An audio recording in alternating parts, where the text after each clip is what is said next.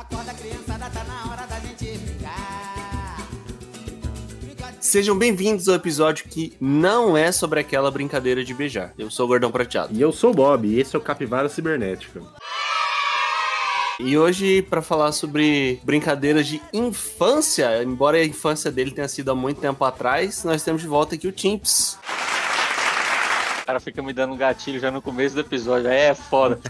Eu espero que esteja tocando no fundo aí, brincadeira de criança. É nóis, tamo junto. Só deixar um, um recado pros nossos ouvintes aí, que se é uma brincadeira do Chimpurim vocês não entenderem, Ah. pega na Barça, tá? Que vai, provavelmente vai ter uma explicação legal lá. Não julgue pelo nome. Alguma hora ele vai falar de biboquê. É só procurar no Google. É obviamente que eu vou fazer muitas menções honrosas aqui a brincadeiras é, um tanto quanto violentas, porque o mundo antigamente não se importava com isso, é nóis. E sigam a gente no arroba Capivara Cibernética no Instagram, todas as quintas-feiras, 8 horas da manhã, em todas as plataformas de podcast conhecidas. Lá na bio do Instagram você vai achar um link que vai te levar para as plataformas. Já queria mandar um abraço para os nossos 167 Capilovers que seguem a gente no Instagram. Se você não segue, por favor, siga-nos. Todas as terça-feira, 8h30 na Twitch, nas lives da Capivara. E logo menos vão estar também com os cortes no YouTube. Então fique atento que a gente vai lançar isso já já. Então, bora lá.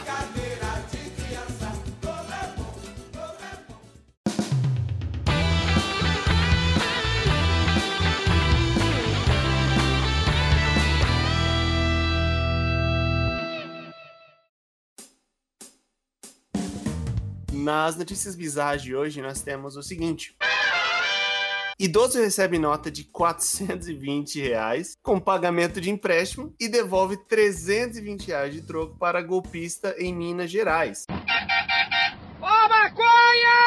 Ele vai ser ressarcido desse prejuízo aí que ele levou, graças à nossa justiça aí. E quase que o cara tomou o maior golpe da história, velho. Ele- A nota de 420 reais, ela é de uma empresa de roupas que tenta. Qual que é a palavra? Me ajuda aí a desenvolver o raciocínio. Ela faz, eu não diria apologia, que apologia é um termo muito forte, né? Ela é simpatizante. Hum. simpatizante do, da legalização da maconha. E essa nota de 420 reais é um brinde dessa empresa. E o cara, ele simplesmente foi dar um golpe no velhinho, velho. E o velhinho devolveu 320 reais de troco pro cara, mano. Não é possível. Era um senhor de 75 anos, velho. Se você não sabe qual a definição de cringe, tá aí, ó. Exato. Nossa, cara. Pelo amor de Deus. 420 reais numa nota. O cara, ele, ele já viveu. Você tem 75 anos, ele já viveu nesse país aqui umas 12 moedas diferentes. E eu duvido que em qualquer uma dessas 12 moedas diferentes existia um número quebrado como 420. Não, não, não tem sentido, sério. É muito viver à margem da sociedade, o cara não saber que tipo de nota. É assim, eu dou um desconto pra ele se eu- no, no, no corpo do texto aqui falar que ele é cego, aí beleza. Aí eu não falo nada, mas se ele for, se ele tiver a visão 100%, não tem como, cara, não é possível. Ou tem uma caralha, de do, do, de uma maconhinha, tem uma maconhinha na, na, na nota, não é possível. O animal que tem na nota é uma preguiça. A nota é verde, porque, né, não precisa explicar, né?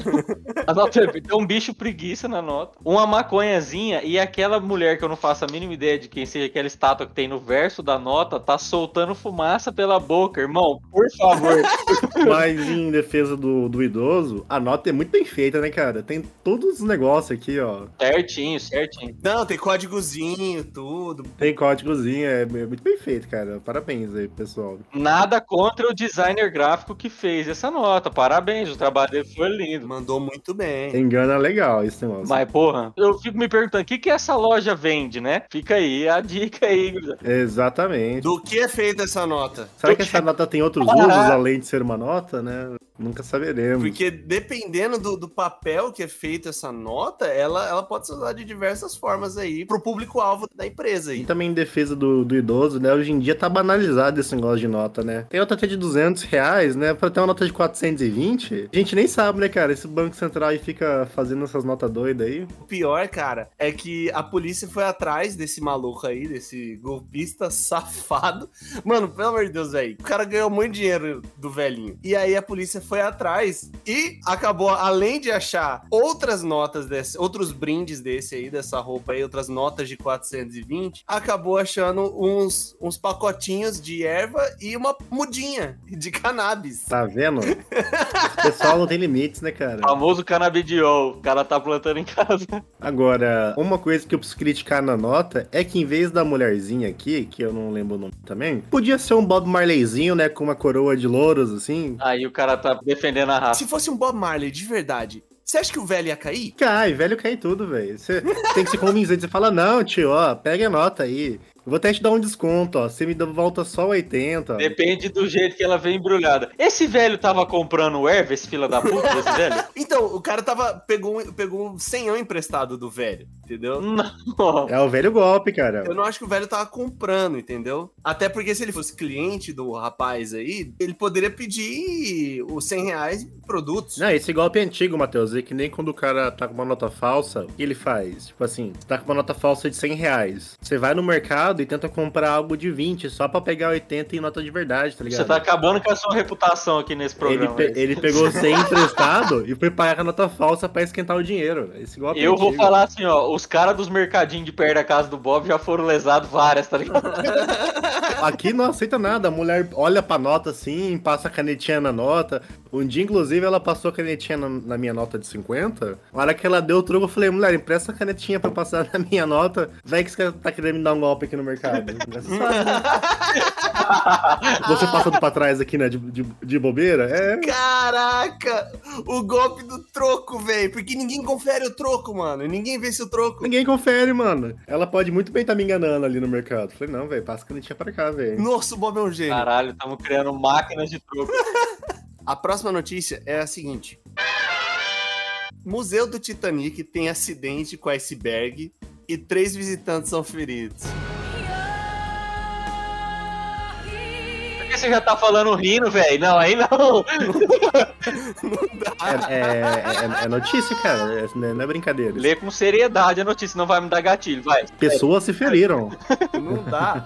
Mano, a droga de um iceberg causou um acidente no Museu do Titanic. Olha a ironia. Olha a ironia. Não dá, essa, essa notícia não dá. o que aconteceu, velho. Três visitantes, vamos chamar esses visitantes de Jack, Rose e Cal. Beleza. Três visitantes ficaram feridos depois que a parede do iceberg de um museu temático do Titanic desabou. Cara, é muito irônico, velho. Tanta coisa pra acontecer no museu do Titanic. Tinha que ser um acidente com iceberg. Mas é óbvio, né? É, é a história, cara. É a história se repetindo. né? É aquela velha máxima, né, cara? A vida imita a arte, né? Você acha que Titanic era um filme? Não, era uma premonição do que ia É, acontecer. é- é o ciclo, cara. Já deu o ciclo do- das grandes tragédias com iceberg. Inacreditável, velho. Inacreditável isso aqui. Isso é, é tipo assim, é o supra-sumo da pandemia, tá ligado? Cai uma parede de iceberg, simula um iceberg e acerta as pessoas que estão visitando o Titanic. Parabéns a todos aqui, ó. ó. É a vida imitando a arte, é exatamente isso que o Bob falou, cara. Não tem como. Essa é a pior notícia do mundo. Não é bem a vida imitando a arte, porque eu não sei se você sabe que o Titanic não é uma obra de ficção, né? É a vida imitando a arte de imitar a vida. Nossa. É muito complexo isso. É uma né? imitação reversa. É o duplo twist carpado da imitação. Pra quem não tá vendo a foto, a foto que tá na reportagem é uma, é uma espécie de um Titanic ali com uma pedra do lado, que eu acho que deve ser um iceberg. E esse Titanic é feio. Assim, o do James Cameron é muito mais bonito. Parece que é feito de papel machê o negócio, velho. Sim. Mas aí a gente, a gente, tem que dar um salva de palmas pro menino James Cameron, né? Que ele no brinque serviço, né? Mas... Mas, ah, velho, é o museu do Titanic. Você vai fazer o Titanic de papel machê? quantos museus do Titanic não devem ter no mundo aí, né? É muito pequeno esse navio, cara. O navio da foto, vocês terem ideia, de altura deve ser umas três pessoas em pé ali. Aí você tá menosprezando, porque se ele for de papel machê, ele é grande pra caralho. Porque eu falar pra você, vai dar trabalho pra fazer isso aí de papel machê, irmão. É jornal e cola pra caramba pra fazer isso aí. Cacete, não. E depois tem que vir dar uma demão de tinta. Aí o papel absorve tudo, tem que passar outra mão de tinta. É foda. Respeita o Titanic. Olha lá o tamanho. Não, assim, ele tem uma proporção. Beleza, ele pode não ser realista. Ele tá ali numa escala 1 pra 1,5. Beleza. Mas perto das pessoas que estão sentadas ali no meio-fio ali, essas pessoas estão correndo um risco muito grande sentadas ali naquele meio-fio ali. Mas ele é grande, pô. Olha lá, ó. Imagina fazer aquela, aquela âncora ali de papel machê, fi. Porra. Você imagina? É verdade. Não, e, e- e, aliás, é um papel machê que não derrete na água, então é um papel machê impermeável. É porque é Estados Unidos, cara. Estados Unidos. Eles têm materiais mais caros lá. O jornal dos caras é diferente. Da próxima vez faz umas portas maiores aí, o Titanic, seus otários. Morreu o cara lá por causa da porta que era pequena. Coloca mais bote salva-vida também, pô. O que que custa? Tem uns botes a mais. Porra, puta de um barco daquele tamanho tinha cinco botes salva-vida e três rapaz com colete. Tá louco? Sabe o que é isso? Esse é o maior exemplo da falta de humildade, né, cara? O Capitão ele foi muito pouco humilde, e aí Deus faz isso com quem não é humilde, velho. E esse é o Deus do Velho Testamento, que é aquele Deus malvado, que você bobeou, ele tá com raiva em você. Você bobeou, ele tá com raiva. Deus do Velho Testamento, ele não briga em serviço, velho. Você não seguiu um bagulho, mano. Ele falou, demorou, velho, vou afundar seu barco, então.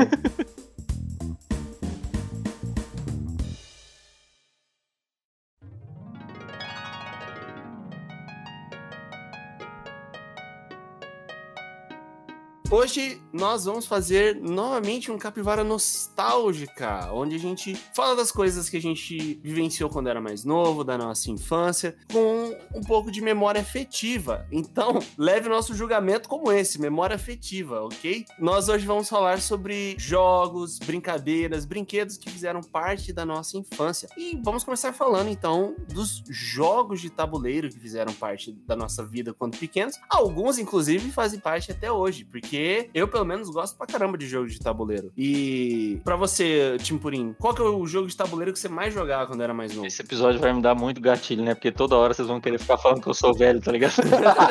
A gente Ai, vai evitar Deus. aí. Eu já vou começar com, com, com a menção honrosa aqui, ó. Que quando eu era moleque eu jogava muito jogo de tabuleiro que era dama. Aí a gurizada vai começar a pensar assim, pô, ele era aqueles velhinhos que ia pra praça jogar dama, tá ligado? Na minha cidade não tinha praça com dama, então não tinha como jogar dama na praça, porque, né? E outro, se fosse lá, os velhinhos de verdade te quebravam na porrada, porque, pô, você com 10 anos de idade vai jogar dama na praça, lá é o lugar dos velhinhos, tem que jogar dama na escola, dama na sua casa, se vira, vai jogar dama na praça. Acho que o jogo que, que, que a gente jogava mais de tabuleiro, assim, que se juntava pra jogar a galera da, da escola e tal, era Banco Imobiliário, obviamente, né? Porque é muito, Clássico. muito antigo e clássico. Mas a gente nunca conseguia terminar o Banco Imobiliário porque é, a gente não tinha visão empreendedora, né? Antigamente não tinha coach, então a gente não conseguia fazer um jogo decente.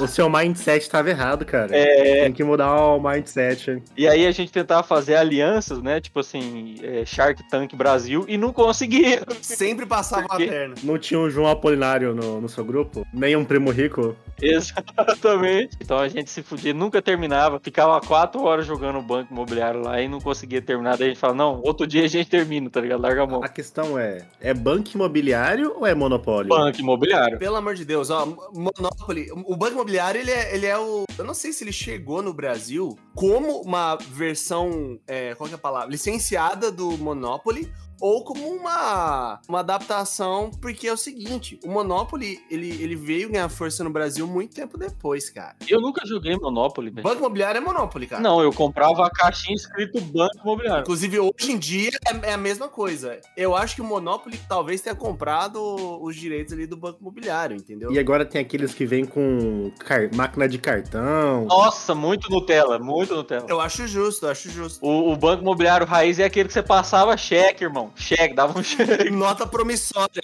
Exato. Pra comprar Morumbi. Anotava na caderneta, falava, ô, pendura pra mim aí, tio. Final do mês eu pago. Se é um cliente bom, pagava no final do mês. Mas assim, o, o banco imobiliário, ele tinha dois problemas quando a gente era mais novo, que o primeiro era a questão do tempo, que nem o Tim Purim falou, realmente, é um jogo de pelo menos umas três horas ali, jogando na seriedade. Então a galera desistia e falava, vamos acabar, quem tem mais dinheiro ganhou. Era isso. E o segundo é, tinha que ter um ser humano no banco. Tinha que ter um ser humano cuidando do dinheiro. E aí, o cara que ficava no banco, se ele tava jogando, tinha que ser alguém de confiança. Porque criança, velho, criança, amigo, não quer perder. Não tem dessa, ah, eu tô jogando pra me divertir. Criança quer ganhar. Corruptos. E toda hora, o cara do banco, ele vai lá, ele dá a volta, ele vai pegar duzentão, ele pegava 300. Sim. Ué, se eu sou o banco, eu tenho que dar um favor. E minha família, como que fica? Eu tenho que dar um favorecimento a mais pra mim, porque eu sou um guerreiro. Eu estou fazendo duas funções. Eu estou trabalhando para comprar os empreendimentos do jogo e ainda sou o banco. Então eu tenho que receber um golinho a mais, velho. Tá doido? E, e sempre tinha um cidadão mais velho que era o agiota. Falava, não, você tá precisando de um dinheiro pra comprar a casa na Avenida Paulista aí? Não, eu te empresto 500 dólares aqui pra você comprar, aí você me paga depois. Aí quando eu parar no seu hotel, que é 1.500, Vai ser de graça, né? vai ser de graça. Sempre tinha um babaca. Não, aqui, ó, toma aqui, ó, 500 dólares. Não, pega aí, não precisa pagar não, tá tranquilo. Paga quando puder. Pega quando puder. Um outro jogo que eu jogava também quando era mais novo, inclusive eu tinha ele, envolvia dinheiro, era o jogo da vida, cara. Só que o jogo da vida, ele, ele é mais individual do que o, o banco imobiliário, porque meio que só depende de você e da sua sorte. Sabe por que, que eu não jogava jogo da vida quando era mais novo? Porque Eu assistia Bom Dia e Companhia e as crianças ficavam muito quando ganhavam o jogo da vida. Esse jogo vai ser uma bosta, irmão. Eu não vou jogar esse negócio. Sempre ganhava jogo da vida. Eu não gostei muito de jogo da vida também. PlayStation, Play... Ou você ganhou um jogo da vida. Era a maior frustração da criança, irmão. Eu não jogava isso, não. O pior é que, assim, o jogo da vida, ele é é um jogo que, que, tipo assim, você tem filho, você ganha dinheiro com isso. Ele não, ele não representa a realidade. Tem um filho, todo mundo te dá dinheiro de, de presente, e no fim do jogo, entre aspas, vende os seus filhos pra ganhar um pontuação ali, entendeu? Tá aí mais realista aí já, né? é o Bolsa Família invertido. É. Ah, não, leva a criança aqui. Pode levar, pega, pega. Uma coisa que eu achava da hora, né? O jogo da vida você não joga ele com dados. Você joga ele, ou pelo menos jogava, né? Não sei, faz tempo que eu não jogo. Tinha uma roleta de 1 a 10, cara. E aí você pá, rodava a roletinha, fazia aquele barulhinho, tarararará. Velho, é um jogo chato, essa é a verdade. Eu não vou mentir, não. É chato. Muito chato! Qual outro jogo de tabuleiro vocês lembram, assim, que vocês jogavam bastante quando vocês eram mais novos? Ah, tem aquele famoso. Não sei, se, não sei se vocês conhecem pelo nome, mas aquele que você compra é tipo 4 em 1, que vem sempre um Lu. Vem Ludo, Dama, mais um monte de coisa. O jogo da escada e cobra. Mas, cara, o Ludo é um negócio muito legal de jogar, velho. Que você não precisa pensar muito. É tipo só jogar o dado e andar pra frente, velho. É só sorte, né? Por isso que as crianças de hoje em dia são burras. Porque jogava esse tipo de jogo que não é, não é educativo. Você não jogava Ludo? Não, eu não jogava Ludo, não. Por quê? Você jogava xadrez, então você é uma criança russa agora, é isso mesmo. Dama, eu jogava. A gente não, a gente não tá na Rússia, não, rapaz, relaxa. Desses jogos de tabuleiros mais clássicos, eu lembro que eu jogava, de verdade agora sem o meme, eu jogava gamão pai. Meu pai gostava muito de jogar gamão. E a gente tinha um tabuleiraço aqui que tinha é, o tabuleiro de dama barra xadrez. Aí você abria ele atrás, era um tabuleiro de gamão. Nunca entendi gamão, velho. Gamão nunca nem tinha visto, velho. Gamão é jogo de velho. Gamão é jogo de velho. É, juiz, velho. O, o tabuleirinho, ele tem uns triângulozinhos preto e branco. E você tem que ir amontoando as peças e tal. É um jogo muito da hora, cara. É um jogo muito legal, mas eu nem lembro mais como joga. Como que é o nome daquele jogo? Aquele jogo que é um, um copinho que você balança um monte de dado lá e joga e tem as regras do poker. Bozó. Bozó, esse jogo. Esse jogo é considerado um jogo de tabuleiro pra vocês, cara? Pra mim é. Hum, Ah, cara, eu não sei. hein? É porque o, o Bozó ele não precisa de tabuleiro, né? Ele é mais um brinquedo. Ele, ele para mim é mais um brinquedo, tipo um baralho. É o tabuleiro que você pode jogar em qualquer mesa. O tabuleiro mais acessível do Brasil. O, o tabuleiro se faz no papel lá, você anota no papel o tabuleiro lá. Mas você não precisa do, do, do, do tabuleiro pra jogar. É isso que eu tô falando. Não é necessário um tabuleiro. Tá, eu vou, vou deixar você passar então. Já que você tá... Seu ponto de vista é bom, seu ponto de vista é bom. Eu gostei. Mas tá errado. Outro jogo de tabuleiro que eu também tinha era Detetive. E inclusive eu tenho. Eu tenho, eu comprei recentemente Detetive. E quando eu era mais novo, eu não sabia jogar. Então eu jogava tudo errado. Vocês já jogaram Detetive alguma vez na vida? De tabuleiro, não, mano. De tabuleiro e o normal, que é o sem tabuleiro, que é o mais legal. O do tabuleiro, ele é um jogo assim, ele é legal, você tem que pensar um pouco, mas ele é bem simples. Só que tem um jogo mais detetive que é o Scotland Yard, cara. Esse jogo é um dos melhores jogos que eu joguei na vida. E eu lembro que um amigo meu tinha, a gente direto jogava, que era um jogo meio que do Sherlock Holmes, que você tem que ir nas casas e pegando dica e realmente descobrindo um assassinato. E era dica tipo assim: Fulano tava no bar nessa noite aí. E aí você vai anotando as suas dicas e dá uma de Sherlock Holmes, cara. Que jogo legal, velho. É um jogo muito massa. Esse eu nunca joguei. Eu sempre vi no- nas lojinhas. Esse jogo é muito legal, cara. E eu jogava quando eu era criança, ou seja, eu, eu não tinha tanta capacidade intelectual. Imagina agora, cara. Que eu tenho menos ainda. Que eu tomei muita cerveja na minha vida, agora eu sou mais burro do que eu era antes, tá ligado? Que a vida, a vida tratou de destruir o, o que tinha. Eu tinha sonho quando era pequeno, às vezes eu jogava melhor, tá ligado?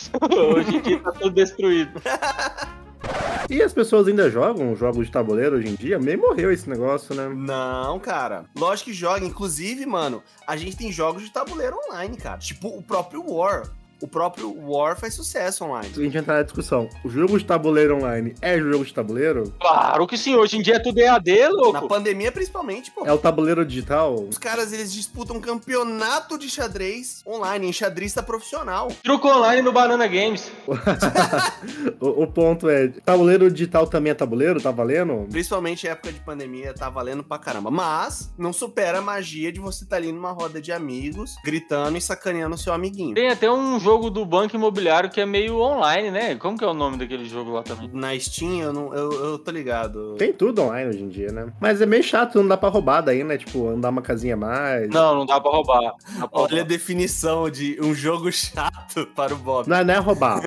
Não é roubo, é bagunça. é, é você usar as regras do jogo a seu favor. É- Cara, desde o começo desse episódio até agora, você tá queimando muito seu- a sua credibilidade com as pessoas que vendem as coisas pra você, irmão. Você já falou dos mercadinhos que você dá troco fudido pro, pro mercadinho. Não, não, não, não. Nunca dei, nunca dei troco errado. Aí agora você rouba no banco imobiliário. Eu sinto muito, senhor. Eu não vou chamar você pra vir jogar na minha casa. Depois eu vou dar falta uns copos. Que- Quem que, não, quem que não dá uma, uma megazadinha no, no banco imobiliário, cara? Pega umas notinhas por trás da, do pano do banco. Ah, Quando o cara vai embora da- do rolê, ele tira uma nota de 500 do bolso. Opa, esqueci. Opa, esqueci aqui, ó. Põe na caixa aí. Tira uma casinha do bolso, uma casinha mais, um, Quem nunca, quem nunca? o cara vai embora com o Morumbi no bolso. saia da prisão. Mas é, quando a gente era mais novo, cara, realmente, a gente, quando se juntava pra jogar, a gente tentava jogar o máximo possível, nem sempre terminava, porque às vezes a mãe chamava que a janta tava pronta, mas a gente sentava, né, umas boas horas e ficava jogando esses joguinhos, né, velho? Eu queria levantar mais um outro jogo de tabuleiro aí pra perguntar se é de tabuleiro ou não. Imagem e ação. É jogo de tabuleiro. Imagem e ação é jogo de tabuleiro. Mas eu não jogava imagem e ação quando eu era tão mais. Eu fui jogar depois de velho, cara. 18 anos pra frente. Então, stop é jogo de tabuleiro também? Não, stop não, caralho. Ué, Imagem e ação tem um tabuleiro, Bob. imagem e ação tem tabuleiro, pô. Tem dado. Mas não precisa do tabuleiro pra jogar, né, necessariamente. Lógico que precisa. O objetivo é, é você chegar no final do.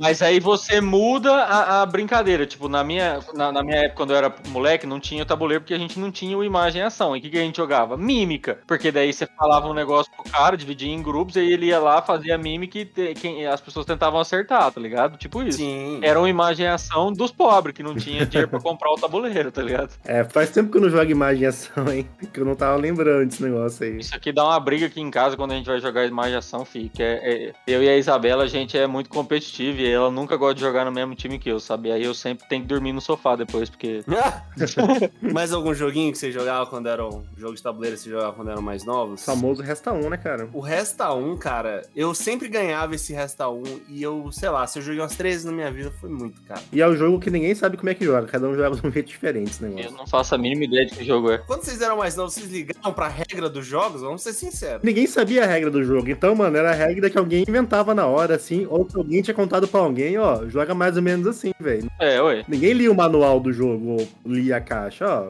Diz que joga assim, mano, e é assim que joga.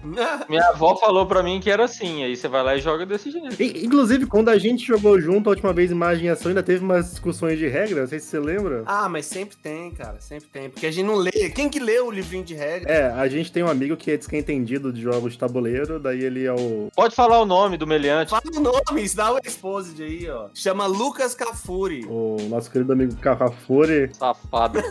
ele é o, o nosso, nosso STF aí das regras do, dos jogos. Mas ele, fa- ele faz favorecimento pro time dele. Vou deixar de- demarcado aqui nesse episódio. Ah, mas, é- mas é o. É o STF, né, cara? Crítica social do, do episódio hoje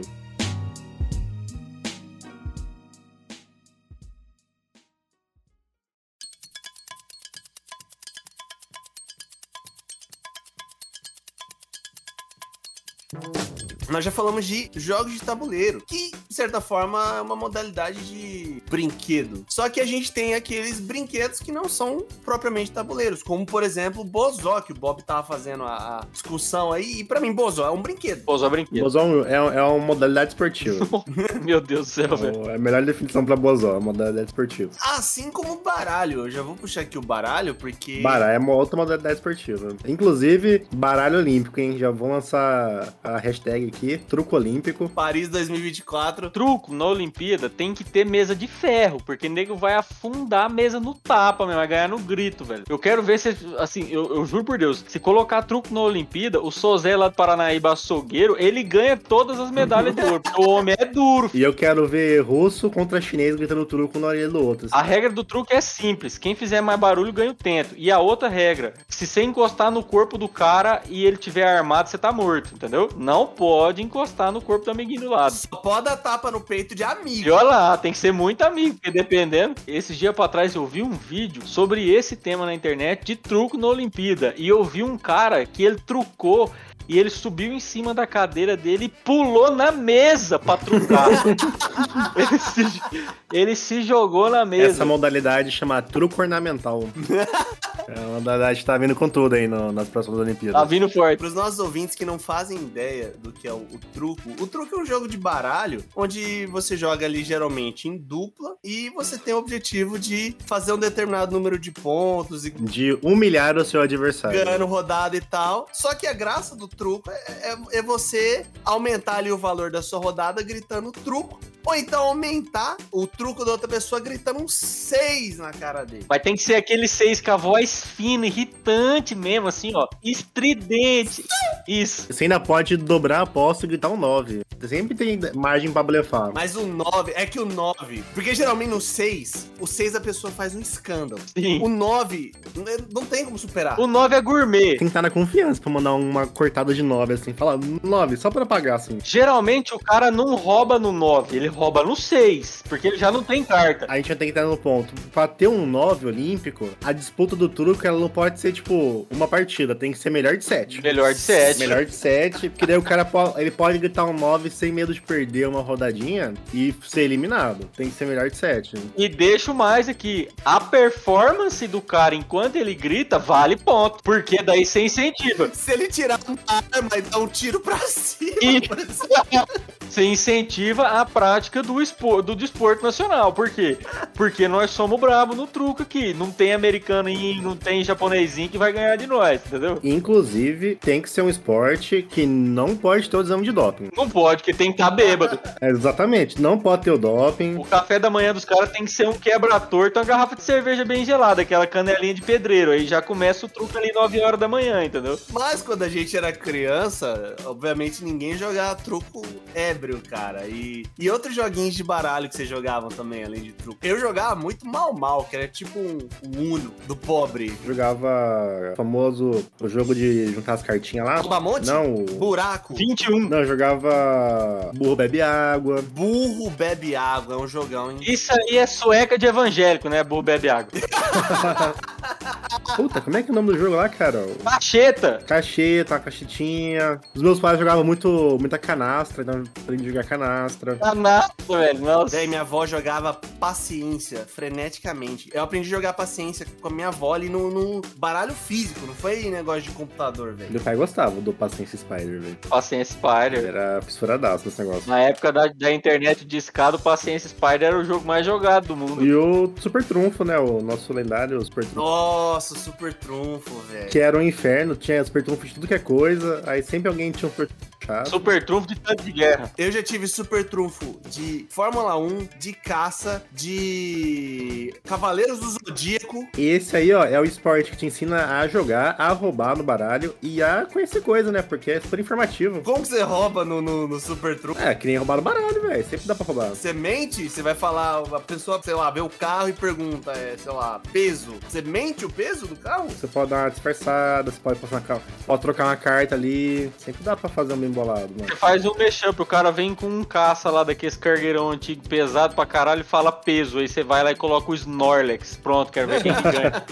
Ainda existe esse Super Trunfo? Existe, tô vendo aqui, super trunfo do Ben 10, pô. Olha lá, ó. Então, mas e- esses super trunfos eram o que eu menos gostava. Tipo, super trunfo. Eu gostava de coisa, tipo, mais real. Assim, super trunfo, tipo, carro, super trunfo caça. Esses eram mais legais. Ih, O melhor super trunfo que tinha era do Brasileirão 2004. Nossa.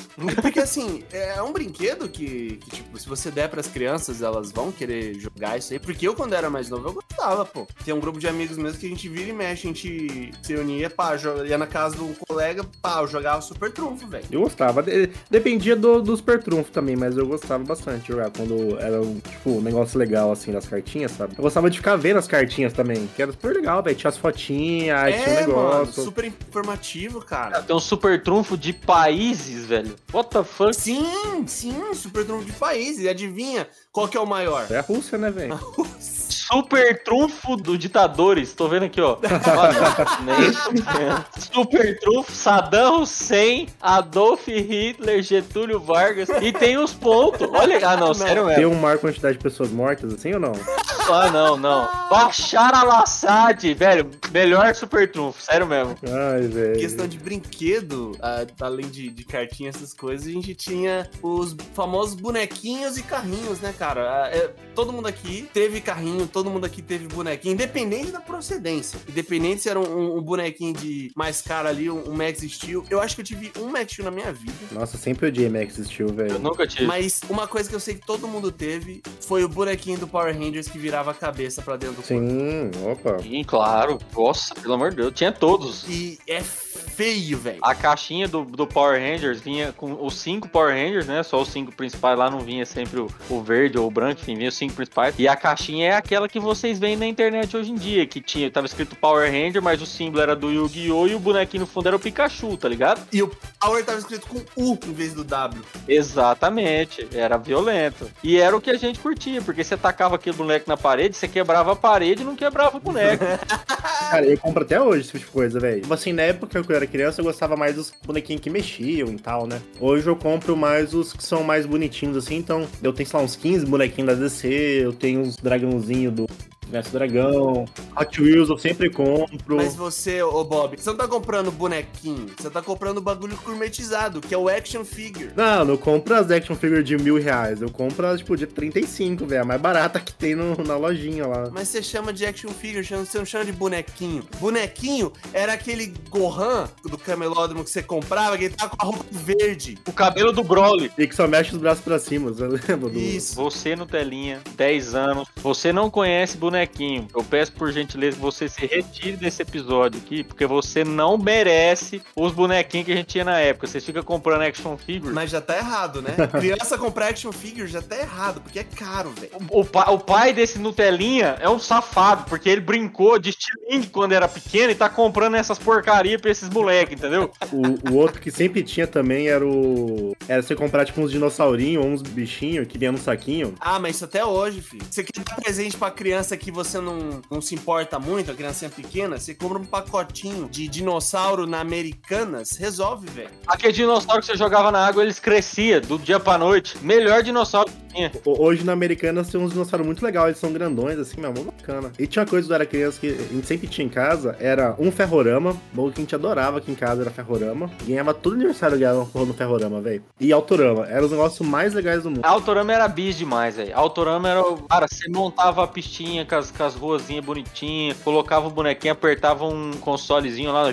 Um botãozinho, o carrinho voava. Nossa, muito bom, velho. Autorama era muito bom. Puta merda. O ferrorama era legal também, você montava o trenzinho, aí vinha os negocinhos pra colocar assim, pô, era mó da hora, velho. Eu nunca tive ferrorama. Não, Autorama não. Eu só- já tive autorama. Só Autorama. E é um trabalho montar, hein? Nossa. O trabalho era desmontar, né? Você não podia deixar na sala montada assim, pra você brincar daqui. Toda hora desmontar, montar. E nessa época era, era difícil saber os brinquedos, né? Porque, tipo assim, você só, você só descobriu o que tinha de brinquedo quando você dava sorte de conseguir entrar na ReHap ou numa loja de brinquedo, né, velho? Porque não tinha internet pra você ver os, os brinquedos. A gente via em propaganda, pô. Nossa, eu lembro, eu lembro até hoje, eu- uma vez, assim, não, minha mãe não deixava entrar na ReHap, porque, tá ligado, criança da ReHap pequena não dá, né? Mas uma vez, eu ganhei um negócio de Natal, cara, era um daqueles, tipo, brinquedos que você tem que montar, que vem, tipo, a- ele vem, vem na cartelinha todas as peças, tira da cartelinha e monta. Era tipo um, um lobo, assim, robô. Cara, foi o negócio mais da hora que eu ganhei, velho, tipo, desse de bonequinho, assim. Aí vinha na caixinha, você abre a caixinha, vem todas as pecinhas, aí você destaca a pecinha do negócio, monta. Aí na primeira brincada quebra.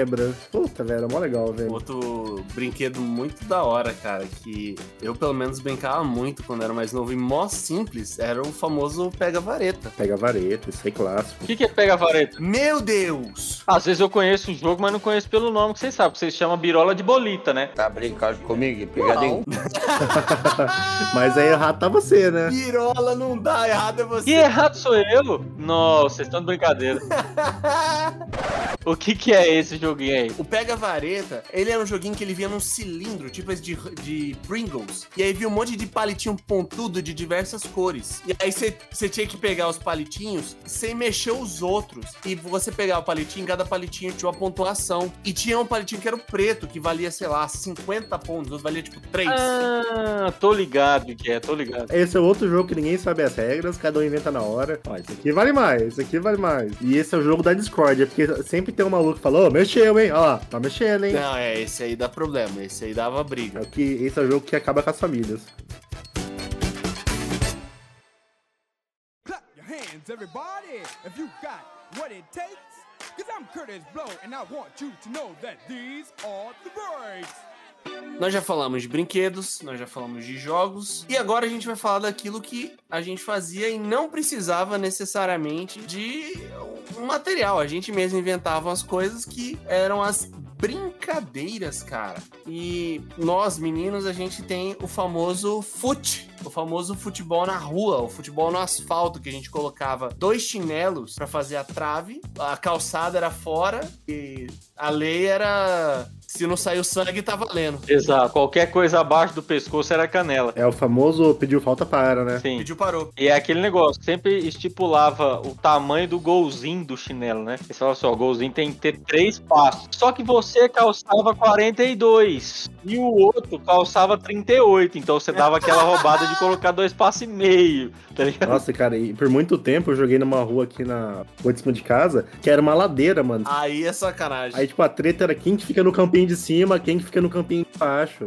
Porra. Aí tem que tirar campobola. E, e o inferno na hora que a gente chutava a bola, que a bola começava a descer a ladeira. Você já saía na carreira pra pegar a bola. E chutou, buscou, né? Chutou, buscou. É, o clássico. Aí uma vez, depois de muito tempo, assim, como meu, meu pai tem oficina e tal, aí ele pediu pra um funcionário fazer uns golzinhos de metal pra mim. Puta, velho, ficou super massa os golzinhos de metal, pintei de branco. Já gourmetizou o rolê já, fazendo um negócio desse. Eu falei, pai, pô, faz uns golzinhos pra mim lá. Daí ele falou, não, vai lá que o cara vai fazer, sei lá. Puta, ficou sinistraço, velho. Eu morei numa rua que era sem saída, cara. Nossa, Acho que é o sonho de toda criança morar na nossa saída. hein? Então era perfeito pra jogar bola, cara. Dava sábado, duas e meia da tarde, aquele sol rasgando, e a gente tinha é, duas travinhas lá de madeira, colocava na rua, dá-lhe o fute até sete horas da noite. E não passava carro. Aí, eu sou- o fute do 6 é, é fute de, de cidade grande mesmo, né, velho? Porque a minha mãe saía na rua com a, com a cinta pra buscar eu nove e meia da noite jogando bola na rua de casa, filho. Não passava carro. Imagina, Paranaíba vai passar carro na rua? Não vai. Quando passava o carro, era o carro da minha mãe que tava entrando pra dentro de casa, tá ligado? Então, Mas eu acho justo falar que passava carroça, né? Ah, não passa. Não passa nada, mas não passa nada. Tô falando, ah, passava umas velhinhas com guarda-chuva na rua andando. Só. As velhinhas voltando da feira com o carrinho da feira, assim, ó. Que carrinho você Paraná? Tinha carrinho de feira, irmão. Trazia as coisas na mão, filho. Porque um monte de ramalhetezinho de, de cebolinha. Rapaz, vinha no braço, abraçado com cebolinha. Quando a bola cai na casa do vizinho, é chato pra caramba. É Você chato. tem que ir lá bater palma. Se o vizinho tem cachorro, Me pode furar a bola. Tinha uma- um lugar que a gente jogava lá na minha rua. A gente jogava exatamente na frente de uma casa que tinha um, um Rottweiler do tamanho de um pequeno burro. E aí, cara, toda vez que a bola caía lá, ninguém pulava o muro pra. Ninguém ia pular o muro pra pegar. Ninguém é louco. Porque em algumas casas dava pra fazer isso. Sim. Em algumas casas a galera pulava o muro rapidão ali pá, pá, pá, pá, e pegava, que era cerquinha, então era mais fácil. É igual quando caía pipa, né, velho? Mas quando caía nessa do Rottweiler, ninguém tinha a pachorra de ir lá entrar, né? E era uma luta, velho. Tinha que bater palma no vizinho, torcer pra bola não furar. E sempre tinha o, o, o problema, né? Eu sempre sofri esse problema, que eu sempre fui horrível jogando bola, que é do não fica dentro do gol. Ah, mas não tem você ficar dentro do gol. Opa, no golzinho, no... aqui quando a gente jogava que tinha o golzinho pequenininho, ficava sentado em cima da trave. Os caras, ô, sai dentro do gol. Ah, mas aí, aí eu- se você fosse esse cara na minha rua, É, você ia tomar bicuda. Corredor polonês. Eu ia mirar em você a bola, não ia mirar no gol. Se você faz um negócio desse no futebolzinho da minha rua, eu te cobro na bet. Nossa! E outro jogo que a gente jogava na rua, menos carros no Brasil. Como funciona, Betis? Explica aí, Timpurim. Olha só, é dois caboclos bom com taco e dois caboclos atrás de uma latinha, provavelmente de um óleo soia, aquela latinha de ferro, uma garrafa pet. Você colocava umas pedrinhas no fundo também, pode ser aquele pedrisquinho que você pegava na, na beira da calçada do asfalto que quebrou, colocava lá dentro. E aí é o seguinte, a regra é, o malandro que tá atrás da latinha tem que jogar a bola pra derrubar a latinha do outro malandro lá do outro lado. Ele é parceiro do outro cara que tá lá pra pegar a bolinha. Aí o que acontece? Ele taca a bolinha lá e ele tem que derrubar a lata. O que, que o malandro do taco tem que fazer? Bater na bolinha como se não houvesse amanhã. Ele tem que jogar essa bolinha, se possível, num terreno baldio que tem um mato alto. Ele tem que jogar essa bolinha numa rosqueta pra bolinha cair numa copa de uma árvore, nunca não descer mais.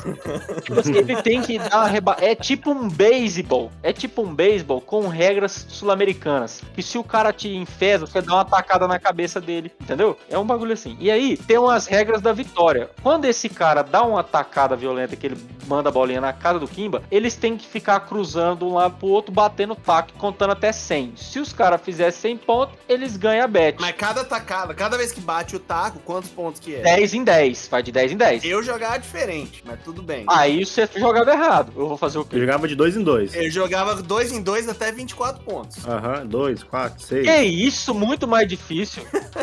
Era muito mais fácil, na verdade, ser de 1 a 10 e acabou. É porque nós era burro também, né? Vai fazer o quê? Hoje em dia, ah, talvez hoje em dia nós, nós, nós somos mais burros do que naquela época, mas, porra, a regra era nós que fazia. Eu jogava de 10 em 10, quem fizesse 100 primeiro eu levava. Por quê? Não ideia, podia ser de 1 a 10, podia ser de 0 1 a 1. Olha, vai vendo. Não O importa. importante era bater o taco 10 vezes. Era isso que era A importante. galera que estipulou a pontuação do bet foi a mesma que fez do tênis. A pontuação tese é muito ruim, mas parabéns a todos os envolvidos. E aí tinha uma regra que era assim: se o cara deu uma rebatida violenta e você cruza os dedinhos aqui, ó, e vira a palma da mão pra cima e a bola cai na palma da sua mão por algum motivo, era a vitória instantânea dos malucos. Tem que espalmar, você espalma ela assim, ó, pau! E é vitória instantânea dos malucos que tá jogando a bolinha. Rapaz do céu, eu corria com as mãos entrelaçadas já, velho. Pra me jogar, se possível fosse, pra poder dar uma espalmada na bola pra ganhar a bet, tá ligado? E a bet, ela ensinava disciplina pra gente. Por quê? Você tinha que pedir licença pra sair da bet, licença pra entrar na bet, Licença pra pegar no taco. licença pra pegar no taco. Como? Senão você, senão você perdia o taco e todo o seu esforço valia de nada. Exatamente. Você tinha que pedir licença pra. Tá passando um carro na rua, licença pra dois sair da bet. Aí saía os dois da bet. Licença pra dois. Licença pra dois entrar na bet. O famoso secos e molhados. É assim que você escolhia quem que Nossa. jogava no taco ou não. Cuspia num lado do taco e jogava pra cima. Se o... E aí você falava, eu sou seco ou eu sou molhado. Se eu fosse seco e o taco caísse sem o cuspe pra cima, o taco era meu, entendeu? Aí eu já partia ali no taco, já começava na vantagem. Porque quem arremessa sai perdendo. Por quê? Tinha a regra do pingotinha. Cada um podia escolher uma pingotinha uma vez. E o cara que arremessa a bola, ele tinha que jogar ela pingando pra você. Ele não podia jogar ela arrastada no chão. E aí vinha aquela tacada monstruosa, irmão, que a bola saía pegando fogo. É tipo o chute do Oliver Tsubasa, tá ligado? Pau! Sumia no mundo, não tinha quem pegava, velho. E aí tinha aqueles malandros da interclasse que ele tava fazendo EJA, mas ele jogava bet com nós na rua. Então ele era muito mais forte. Com 20 anos, jogando com o guri de 12. Era muito mais. Esses caras eram só na estilingada depois que acabava a bet. Tinha que pegar a mamona e dar estilingada neles pra eles não voltar mais a jogar bet com nós, que era muito roubado, entendeu? E, e sem contar, o que acontecia quando a bola, você dava uma atacada, ela caía na casa do vizinho. Tinha uma regra que era o bolinha perdida. Só que assim, se você dá uma atacada e cai na casa do vizinho, e o cara que jogou a bolinha, né, que tá tentando derrubar a garrafa, pegar o taco, falou assim, bolinha perdida, não pode fazer a pontuação ali do taco, não pode bater o taco. não pode contar o taco, é. Exato. Só que se o cara que deu a atacada for mais rápido e falar nada bolinha perdida, acabou. Você tem que dar um jeito de pegar a bolinha antes que os caras façam a pontuação lá e ganhem o jogo. E tinha outra. Se a bolinha, tipo, se o cara fala bolinha perdida e a bolinha não caiu dentro da casa do malandro por algum motivo, tipo portão de cerca, que a bolinha bateu lá dentro e saiu pra fora, ele perdia o jogo porque ele mentiu. Não foi bolinha perdida. Ó, o Bet é um jogo que podia ser olímpico, cara. Badminton é. Por que, que bet não é olímpico? O Bet é o cricket que deu certo, cara. É o crítico moderno. Badminton é jogo de índio. Eles só colocaram uma, uma raquetezinha lá pra gourmetizar o esquema. O negócio chama bad, né, cara? Não pode ser legal. Nossa. Não pode.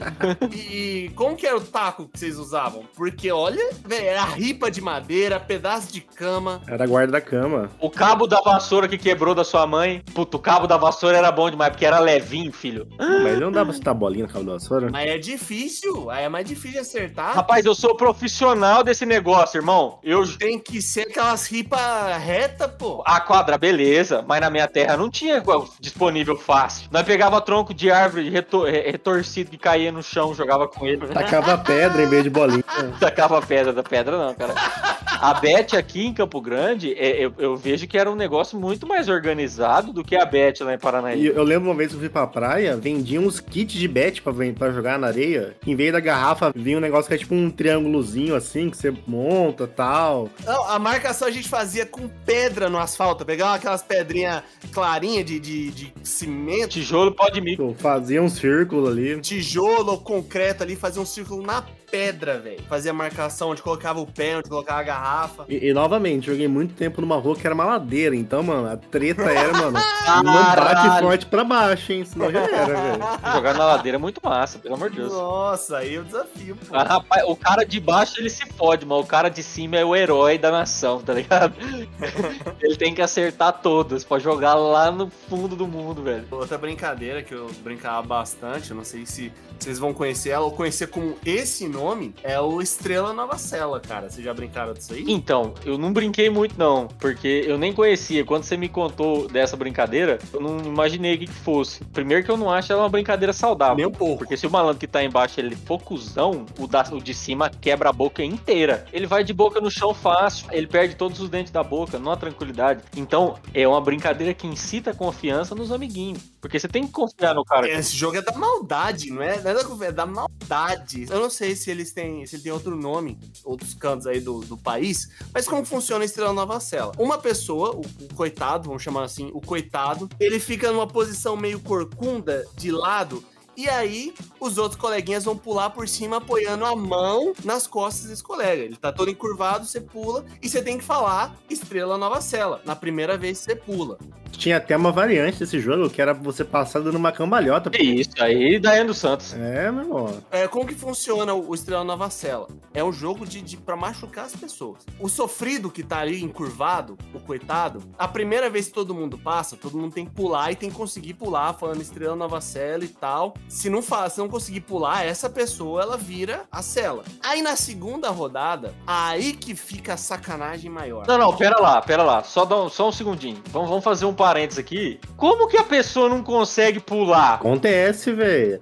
Não tem elasticidade, ela não vem com velocidade. Acontece. Às vezes o maluco é alto, é criança, fi, três anos de diferença de uma criança pra outra é uns 30 centímetros. Não, mas não é possível. O cara vem embaladaço, filho. Olha lá, o cara vem embaladaço e pula. O máximo que vai acontecer, ele dá um top, uma toperzada na boca do maluco que tá encurvado embaixo, mas ele vai passar. Às vezes o braço, o braço na pé direita, assim, a hora que você vai passar por cima daquela escorregada, assim, já cai. Mas, mas nessa primeira rodada era um negócio mais de boa. O problema era depois. O problema era muito depois. Que daí a galera ia pulando e dando os comandos. E aí você tinha diversos comandos. Você tinha o, o saco de arroz, que cada pessoa que ia pulando ia acumulando atrás, pro- na frente, fazia outro montinho pro maluco e pulando por mais pessoas. Você tinha cada macaco no seu galho e quando você pulava, os caras tinham que subir em cima da parede e, e não podia ficar no chão. Se, se você ficasse no chão, você, o último a ficar no chão era quem virava o coitado e recomeçava o jogo. Tinha o garra de gavião que você pulava com a, com a mão fazendo uma garra assim nas costas do, do amigo. Que brincadeira saudável, né, velho? o moleque chegava em casa com as, com as costas tudo cortadas de unha dos menininhos que não cortavam a unha na escola, velho. Puta que pariu. Tinha o escrever cartinha pra vovó, que você usava as costas do coitado como uma mesa e a sua unha como se fosse uma caneta escrevendo umas cartas, uma carta nas costas dele. Tinha, a gente tinha um que chamava de massa de tomate, que a gente tinha que pular e na hora de pular a gente tinha que jogar o nosso corpo em cima do coitado. Não, feio, velho. Eu tô vendo aqui, ó. Tem, tem uma que chama levar o burro pra passear, que tem que subir nas costas. Levar o burro Meu pra Deus. passear. Há duas brincadeiras que eram tão saudáveis quanto essa aqui, ó. Que eram três cortes. Joga até hoje se, se abrir uma roda aí com 15 negros e uma bola de vôlei. Ainda mais se tiver uma piscininha, né, cara? E a outra brincadeira, tão saudável quanto, ou às vezes até mais, dependendo do ponto de vista, na minha terra chamava ai. Ah, é o famoso ai. O nome da brincadeira já era muito intuitivo. Você tinha que ficar de mãozinha dadas, não, não mãozinha dada, uma mão apoiada sobre a outra. Então você ficava com a sua mão por cima e a outra mão, provavelmente a esquerda, se você pudesse, ficava por baixo da mão do seu amiguinho, que também podia não ser tão amiguinho seu do seu lado. E o que você tinha que fazer? Dar o maior tapa da sua vida na mão do cara que tá à sua esquerda. O maior tapa possível. A, pra mão dele ficar, é, é, levantar uns vergão, ficar doendo uns três dias. Ganha esse jogo saudável quem aguentar mais tapa e ficar por último. E na última rodada fica só dois, um pregando tapa na mão do outro sem parar até não. Não... Os dois com a mão vermelha pra caramba. Quem perde? Quem grita ai. Quem grita ai perde. É Eu isso. cheguei a jogar isso no Karatê, cara, pra você ter ideia. Só que era com chute. Teve uma vez no Karatê que o... Você falou, não, vamos fazer uma brincadeira, ô. Saudável! Senta todo mundo no chão aí, pau, mano. E, e foi jogando esse troço, O velho. pequeno Bob de 8 anos ali no karatê. E tapa, e surdão. Hoje em dia tem uma competição que imita bastante bem, e eu acredito que as pessoas já viram, que é aquela que os malucos gordão pregam um tapaço na cara do outro. Quem sobreviver ganha. Aquilo é muito insano, cara. E os caras passam aquele pozinho pra poder dar firmeza na mão, e aquele surdão sai fumaça, irmão. Parece que tá pegando fogo na cara do outro maluco. É muito saudável. Tem uma variação brasileira também, que chama Antônio Nunes. Antônio Nunes. Outra brincadeira que eu brincava, só que ela não devia ser violenta, tá? O princípio dela não era pra ser violento, mas a galera da minha rua lá tratava de forma violenta. Pra mim é tristeza que eu era o mais novo. Que é a dedonha, ou stop. Como que a gente brincava de dedonha na minha rua? A gente escolhia um tema só. Por exemplo, vai falar carro. E aí, a gente jogava lá, é, a dedonha, passa, aí a letra E. Aí tinha a, a- a filinha, e aí cada um ia falando o, o nome de carro na, na rodada. Por exemplo, a letra E, você tinha que falar o nome de carro. E na época, né, você falava Escort, Elba. Quem não falava, tomava o que a gente chamava de sardinha. O que que é uma sardinha? Você pega os seus dois dedos, o indicador e o médio, estica eles e dá no braço do coleguinha. Deixa bem durão, famoso Paulistinha, no braço. Na minha terra chamava doce de leite, esse, esse aí. É quase um ai já. O A, ele, ele recompensava duas coisas. Ele começava força e resistência. Eu não via recompensa, não. Todo mundo perdia. É só desculpa dar tapa nos outros, só, cara. E também, obviamente, a gente tinha o o stop, cara. Inclusive, gosto até hoje. Outro jogo também que é bom de ter briga é o stop. É porque o stop tem um problema, né? Principalmente quando você fala de coisas que as pessoas não conhecem. A famosa cor gelo. Ou o famoso Nubaro, né? No baro. A nanana, né? Quem assistiu o Cap Live sabe que é o Nubaro, a Nanana e o Nindo. Nindo. Nindo. Meu cachorro é nindo. E também tem sempre o, o engraçadão que vai lá na parte do corpo humano e coloca. Coloca pau. Tem o famoso Minha Sogra É, que sempre dá problema também. As pessoas colocam piores ofensas da história da humanidade. E criança é boa pra isso. Não aconselho jogar com seu, sua namorada, seu namorado. Não jogue. Minha sogra é, nessa situação, é dura. Inclusive, quando a gente jogou na live, eu- bom, vamos colocar adjetivo. A gente não se comprometer. E também, além dessas brincadeiras aí de intelecto, tem uma brincadeira de intelecto que é muito clássica, que é o esconde-esconde. Se vocês falarem que esconde-esconde é uma brincadeira de inteligência, vocês estão errados. Desenvolve muitas técnicas, né? É de inteligência, enganação, você tem que ser o enganador nato, e você tem que ser o Zayn Bolt. Sim, Porque vale quem correr mais rápido. Quem correr. Você, você esconde longeão. Você pode nem estar tão escondido bem, mas você esconde longeão e você garante o 9,58 no 100 metros raso, acabou. Não vale se esconder do lado do pique, pra hora que o cara sai do pique, você já manda, opa, salvo. Depende, depende. Na hora que o cara termina e fala lá vou eu, você já prega a mão, um, dois, três, Mateuzinho salvo. Acabou. Isso é essa safadeza, esse negócio aí. sabe o que, que eu acho a maior sacanagem da história do esconde-esconde? O salve todos, cara. Eu jogava sem salve Eu todos. odiava, eu odiava salve todos. Quando brincava com salve todos, eu ficava de cara quando eu tava contando. A regra do salve todos era só o último que batia que valia, não era? O salve todos? Sim. Porque o primeiro não vale, porque daí o primeiro é aquele malandrão, ele salva tudo, fudeu, entendeu? Você caiu no primeiro, você já ficava sentado esperando assim alguém pra mandar um salve todos já. No esconde-esconde, se os caras deixam a regra de salve todos, eu pra esconder eu já corria duas quadras pra voltar garantindo a velocidade, entendeu? E a galera ficava gritando: Ah, fulano, salve todos! Você já vinha no, no intuito do seu objetivo, era muito bem definido, você tinha que vir pra salvar todo mundo. Ia tocando a música do Vingadores no fundo. Aí já gritava pra ver se traía o cara que tava pegando, né? Você falava, ô, o cara ali, ó. E tinha o famoso guardando o caixão, que o cara, o, o- quem tava batendo, ficava parado num canto ali, não, não ia atrás e tal. Eu não procurava muito, né? Esse é o famoso cuzão, não chamava meus pega-pega, meus ajuda-ajuda, esse filho da puta aí. Tinha outra brincadeira aí parecida com o esconde-esconde, que era o famoso gato Mia, né? Ixi. Isso é perigoso, esse é perigoso. Só pode até os 10 anos de idade. Passou os 10 anos de idade, não pode mais. Tem que tomar cuidado com o tipo de brincadeira que se faz depois dos 15 anos. Tem que tomar cuidado. Senão você pode ser julgado por isso. Já pode ser quase crime, né? E falando em crime, a gente tem aquela já citada no começo, o detetive, cara. Detetive. Isso era legal, velho. Pra quem não sabe, o detetive é aquela do papelzinho em que você coloca a. Coloca todo mundo na roda e você dá o papelzinho de ultimar. Aí você tem o assassino e você tem o detetive. E aí era uma droga você jogar isso aí com quem sabia piscar. Ou quem tinha problema. Era uma droga. Tinha nego que não conseguia piscar com, os dois, com um olho só, aí ficava piscava com os dois. Ou quando piscava com um olho só, entortava tudo na cara. É aquele famoso cara que joga detetive com a 12 bunheteira, né? Porque se piscar os dois olhos, não dá. Piscar os dois olhos, não dá. Ele não tá assassinando com a faca, ele tá assassinando com a escopeta. Exatamente. Eu era cuzão. Se o cara pisca com os dois olhos pra me matar, eu já mandava. Você tá me matando aí, irmão? Porque você tá piscando com dois olhos, velho. Não rola. E também tem o Cidade Dorme, cara. Esse eu joguei bastante, hein? Sim. A vantagem de Cidade Dorme é aquele jogo, mano. O que que a gente vai jogar? Não tem nada. Você não precisa de nada. Você precisa de um papel ou de um baralho ali e acabou. Explica o que é o Cidade Dorme aí, Timps. O Cidade Dorme é o seguinte: tem a profissão Deus, que é o regente, né? Ele que vai comandar o jogo. Deus, ele tem uma função muito importante, que ele tem que ter boa memória. Porque senão chega no final do rolê, ele não sabe quem morreu. Então você aí, Deus, que não tem uma boa memória, leva um caderno pra você poder fazer as anotações. E olha, é chato, hein? O detetive pergunta de alguém, a pessoa não lembra. O assassino matou alguém, a pessoa não lembra. Então, Aí tem que voltar tudo, ah, droga. não pense que Deus é uma profissão fácil. Não é.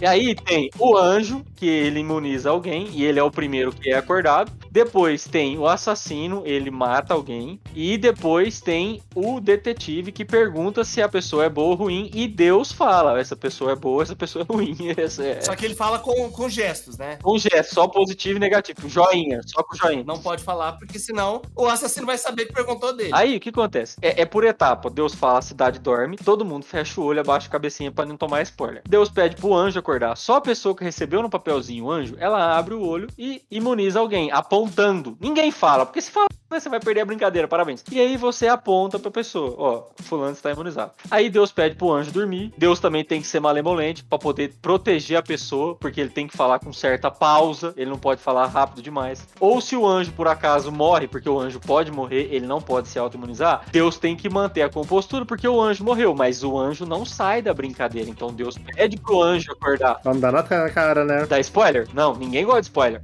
E aí depois ele pede pro assassino acordar, o assassino mata. Se por um um acaso o assassino der um tiro no detetive ou no imunizado, a pessoa não morre e Deus tem que prestar atenção nisso, porque ele não pode deixar morrer. E depois o detetive acorda e pergunta sobre a integridade de uma pessoa, se ela é do bem ou se ela é do mal. Depois, Deus pede para o detetive dormir e todo mundo acorda. E aí ele spoila todo mundo. Ele fala, ó, fulano morreu. E, e só que ele não dá spoiler do que o detetive perguntou, para não estragar a jogabilidade do detetive. Ali existe toda uma imersão. E tem todo o blefe, né? Você fica falando, ó, sou, sou o assassino. Olha, eu sou o anjo. Eu acho que tal cara é o assassino. Exatamente. Tipo, ó, eu sou o detetive e perguntei de alguém, mas eu posso ser o, o assassino.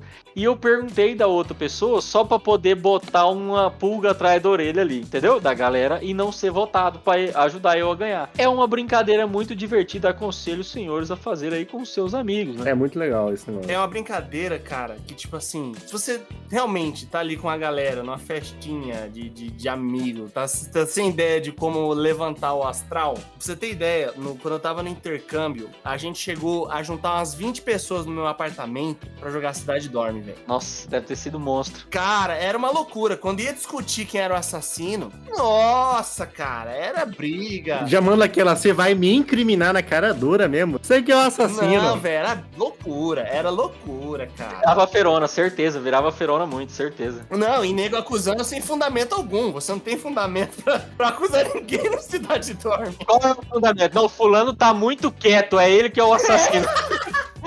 Eu sempre mandava assim, algo tipo, mano, sou assassino. Aí ficava nessa, então no começo. Sempre começava com assim, puta, velho, de novo sou assassino, não sei o que, pra dar uma, uma desbaratinada na galera já. O jogo só é divertido por causa da bagunça que se faz quando há votação. Então você, por mais que seja vítima e está cansado de ser uma vítima da sociedade, fala, mano. Incrimina as pessoas, aponta o dedo na cara do Cafuri. Por favor, se você tiver por favor, se você estiver jogando com ele, aponta o dedo na cara dele, fala que ele é o bandido. Por Ele é gentileza.